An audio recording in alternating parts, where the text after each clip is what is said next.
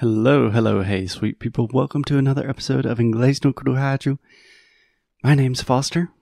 As always, I am here with. Alexia. Hi. How are you doing, Alexia? I'm doing great. What about you? I am doing quite well. This is the third time we've tried to record this episode because our little puppy, Buddy, is not a fan of microphones. No, he's not. And he's not a fan of being all by himself. So we gave him a Kong, which is a thing that you put um, food, usually uh, fr- uh, frozen food inside so he can lick and try to find a way to eat those. And it's cool. Yeah. Let's hope it works. So today, Alexia, we are continuing our conversation about the art of noticing. So if you did not listen to yesterday's episode, we are talking about a book called The Art of Noticing. It's by an author named Rob Walker, and he gives all of these little fun experiments to notice and perceive things in different ways. Yeah. So today, we are focusing on going places. So noticing things in different places, I guess is the point. hmm Can I give you some of the experiments that he suggests and get your opinion? Sure. Okay. Experiment number one, Alexia. Take a photo walk with no camera.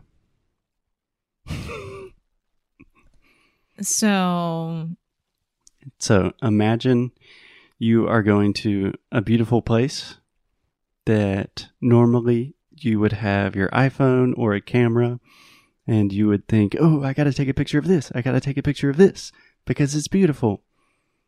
And you're doing that, but you are just taking just a mental image. So he imagines it like a Google search image. So you have all of these images in your mind of beautiful things, but you don't actually have the image. You're not actually taking the photo.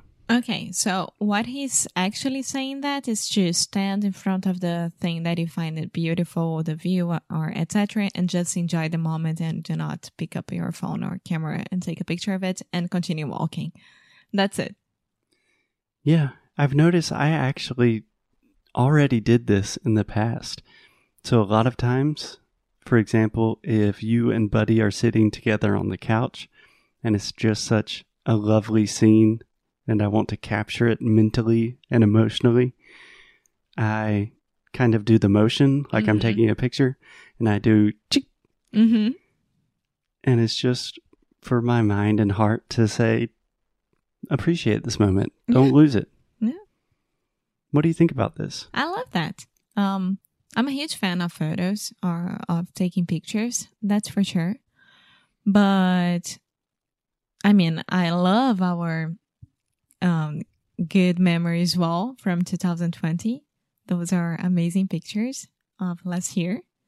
hmm so But- you're talking about the pictures on the wall in our house Yeah. Mhm. But at the same time, I don't think that people fully appreciate what they are actually actually experiencing. Such as um do you know Chique, the Instagram? yes i am familiar Yes. So he's showing like huge lines of people just waiting to take a picture at a place that for some reason is extremely famous and people want a picture there. But what they want is a picture and not to experience the moment. So for me, it's a little bit of a um a thing there, you know. yeah i agree. I also love photography.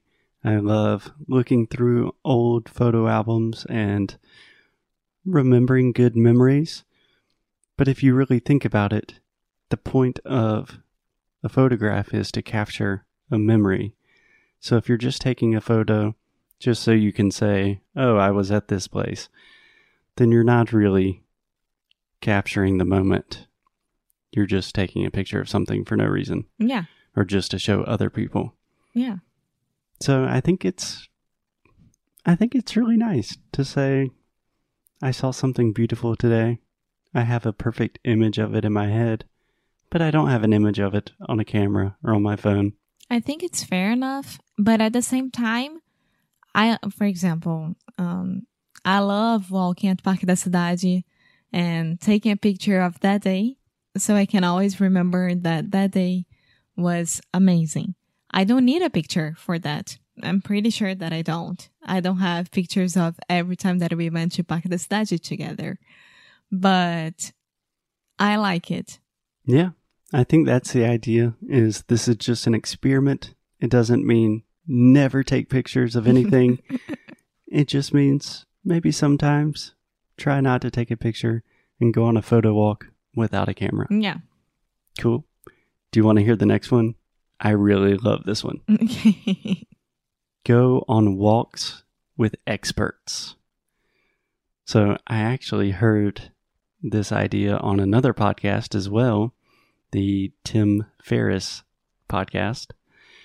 So Tim Ferriss is this kind of famous productivity investor guy.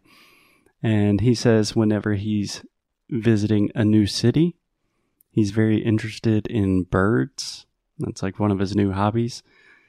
And he has a lot of money.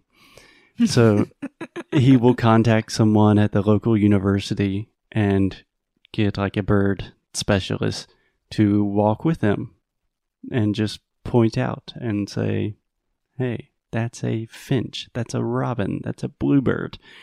And it's a really beautiful way to observe nature, but also to learn about new things. Yeah, I would love someone to walk around with me at every city that we visit. And we actually did that at Valparaiso, Chile, Mhm. and Montevideo, Uruguay.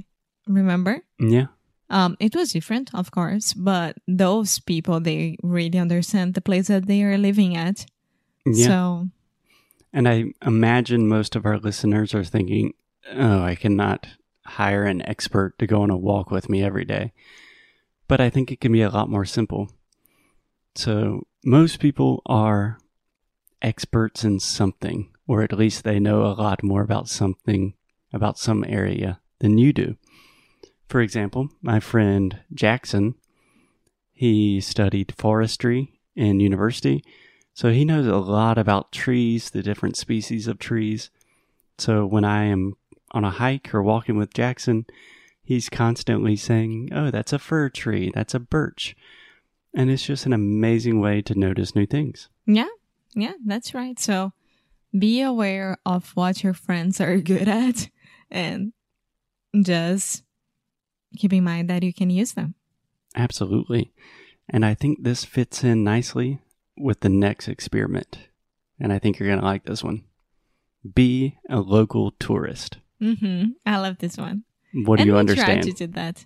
Um, always try to find new places to go where you live. Um, and for example, Spartanburg, your home city, Mhm. Normally we say my hometown. your hometown.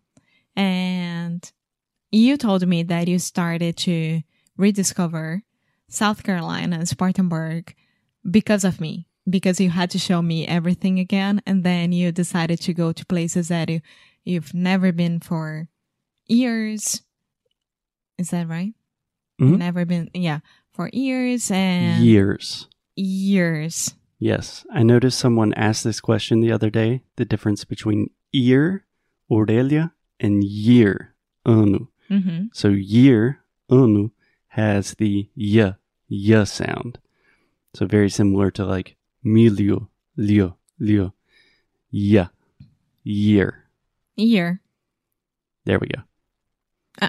Okay, so yeah, just go to a park that you only been to when you had like I don't know five years old. hmm When you were only five years old. Yeah, Remember, we never have years in English. We are years. yes, and yeah, just be a tourist. Yeah. I think another aspect of this, kind of combining this with the idea of walking with an expert, is your hometown. There are probably a lot of museums, a lot of tours, even if you live in like a small, boring place, I never realized in my hometown of Spartanburg that there are there are museums that we went to and I learned all of this cool history and all of this cool stuff about my culture. Even the public library. Yeah. yeah, I love Spartanburg. You know that. Yeah. I miss Spartanburg. I miss Spartanburg so much. I miss going to South Carolina. Me too. I miss a lot of things right now, and unfortunately, we cannot go there. No. It's very dangerous. Okay, so the point is even in this crazy time when we cannot travel, you can still travel in wherever you are right now, and you can learn a lot, and it Yeah. can be beautiful. And we try to do that here a lot. We are very good at this. Yeah, absolutely. Would you like to hear one more? hmm Okay, so these two are kind of related. So, one, he says, get there the hard way, which essentially he's saying, do not use Google Maps, which I'm a big fan of. I don't like it. And another suggestion that is a little bit different but related is take a long walk through an unfamiliar part of town. Okay, I like that, but I love Google Maps. I don't like the feeling of getting lost or being lost. Maybe because I am a woman and I I really really don't like the the feeling of not knowing where I'm going and and if I'm safe. Maybe something that is inside of me for a long time, which is completely understandable but at the same time i like to take longer walks to get at some place because i'm gonna discover new places Yeah. but with the google maps Yeah. An easy way to do this is just to slightly change your route. For example, if you walk to work or if you walk to the same cafe every day, just take a different way that maybe you'll see a new street, you'll see some new birds, you'll meet some new people. yeah you see new stores and new places and new plants new everything Yeah. I even noticed this walking with Buddy. We have the tendency, I say we, like Buddy's involved in the decision making. He's not. I have the tendency to go on the same walk. Like, okay, I know this walk is a good walk. I like it. There are not too many other dogs. But I could discover a new part of the city every single day. And I should start doing that. yeah if the weather plays on our side Yes, weather permitting, we can go on long walks through different parts of town. We can be local tourists. We can even go on a photo walk with no camera. I don't know if we can get any experts right now because we're still in a pandemic. It's hard. But the point is there are a lot of different ways to to notice things in the places that you visit every day. that's very true Cool. So be a tourist. Don't take pictures. Don't use Google Maps and go ahead and discover your city. Yeah, cool. Anything else, Alexia? No, I'll get. Okay, we will be back tomorrow talking about the art of noticing, more crazy experiments that you can do. If you have your own experiments or if you want to try these and send them to us, talk to us about it, that would be awesome. As always, keep up the good fight. And lose well. Bye.